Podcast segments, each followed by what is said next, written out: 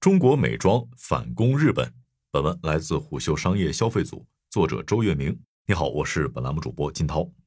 今年的双十一，日本美妆大牌明显感到紧张了。双十一大促正式打响之后，在电商平台美容护肤行业的预售首日品牌成绩单中，前二十名的品牌里已经很难找到日系化妆品的身影了。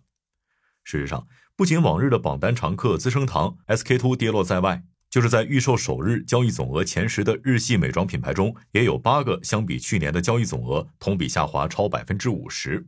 而就在日本美妆品牌在中国越发感到焦虑的时候，近几年国货美妆品牌在日本却越来越吃得开。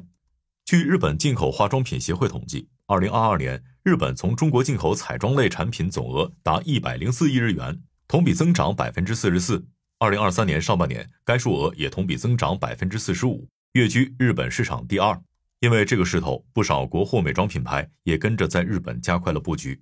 有的品牌开始将日本偶像明星作为形象代言人，有的品牌则让广告花车出现在了日本的大小街头。毫无疑问，日本市场正变成国货美妆出海的必争之地。操刀花知晓、科拉奇等品牌出海日本的 Mode Breaking 摩科创始人郭希若告诉虎嗅，日本市场是国货美妆向上而行的重要跳板。毕竟，在这个全球第三大化妆品消费国，国货品牌可能会找到更多走向国际化的空间。实际上，早在2019年，日本市场就开始关注起了国货美妆。一方面，那时的日本线下美妆渠道多年来都没有太大变化，所以想要寻找新的业态刺激增长；另一方面，国货品牌在国内的竞争也陷入白热化，急需寻找新的出口。加上当年恰好有位日本网红因为闲来无事画了一个中式妆容，受到大量粉丝追捧和媒体跟进，国货美妆风潮也开始在日本流行起来。近几年，日本市场愈发成为国货美妆走向国际化的重要阵地，其中有几个重要原因。首先，日本市场的盘子够大，日本是世界第三大化妆品消费国，体量大约在一千五百亿元，而且这一体量不是人口带来的，而是日本消费者对化妆品的高需求带来的。第二，日本市场从用户到商业渠道都比较成熟。一方面，日本消费者对化妆品有着高需求，而且粘性和复购率很强，他们可以帮助品牌更好的检验自身品牌的产品力。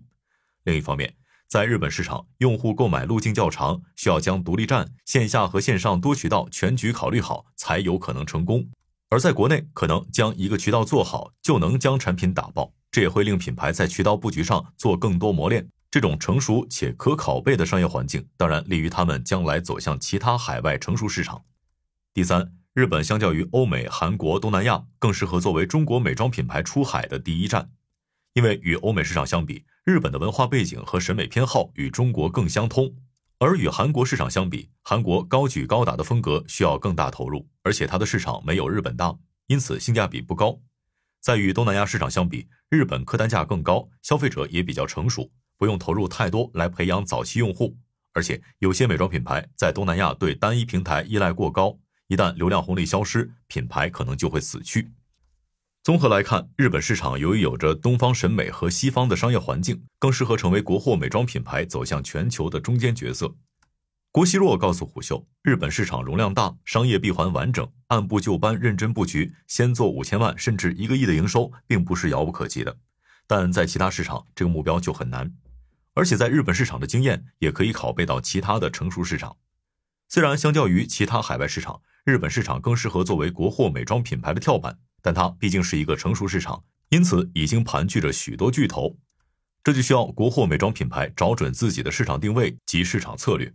据郭熙若描述，日本市场一千五百亿元的体量，其中四大传统巨头资生堂、高丝、花王和 Polaris 占据了约百分之五十六的份额。一些欧美品牌如欧莱雅、雅诗兰黛占据了百分之十左右的份额，剩余百分之三十三的份额属于小众品牌，这也是中国品牌在日本的份额机会。郭熙若表示，而在这部分份额中，腰部市场是国货品牌在日本的核心战场。而之所以选择腰部市场，是因为相较于低端市场和高端市场，腰部市场内卷程度最弱。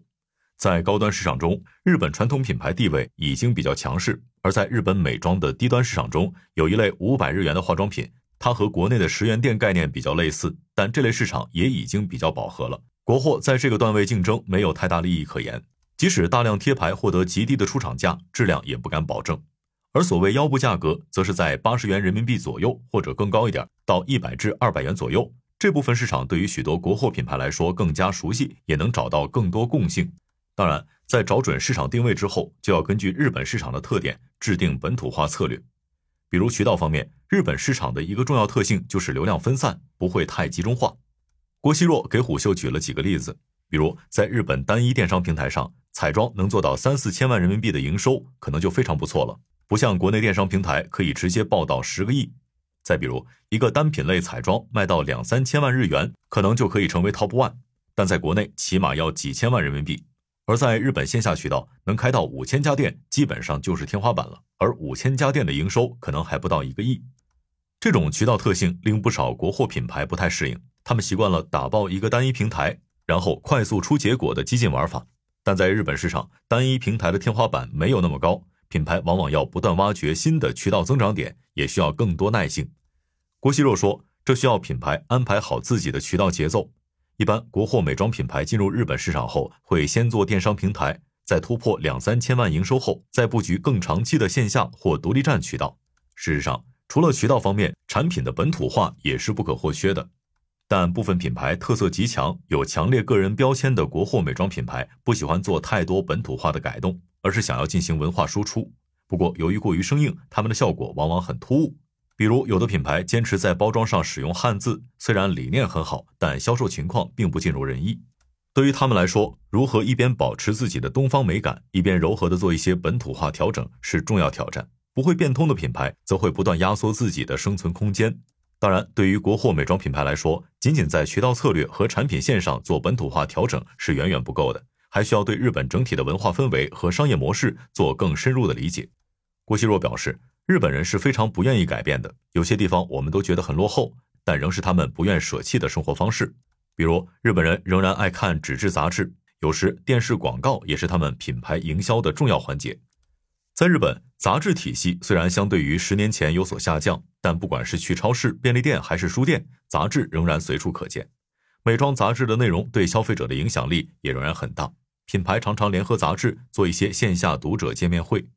而即使是线上社交媒体的营销，品牌也更偏好长视频等深度内容营销。由于粉丝粘性较高，日本社交媒体的一个粉丝价格大约要到三四元钱。而像 TikTok 这类短视频平台，在日本也并没有达到部分国货品牌的预期。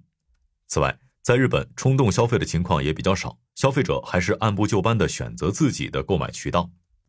比如，日本消费者了解到某个美妆品牌，可能会选择先去快闪活动或线下门店体验一下。在对品牌完全没有认知的情况下，全网最低价、激进的打折促销都不会过于诱惑消费者去购买，而这也是线下渠道至今仍是日本最重要的消费渠道的原因之一。线下可以更好的链接美妆消费者。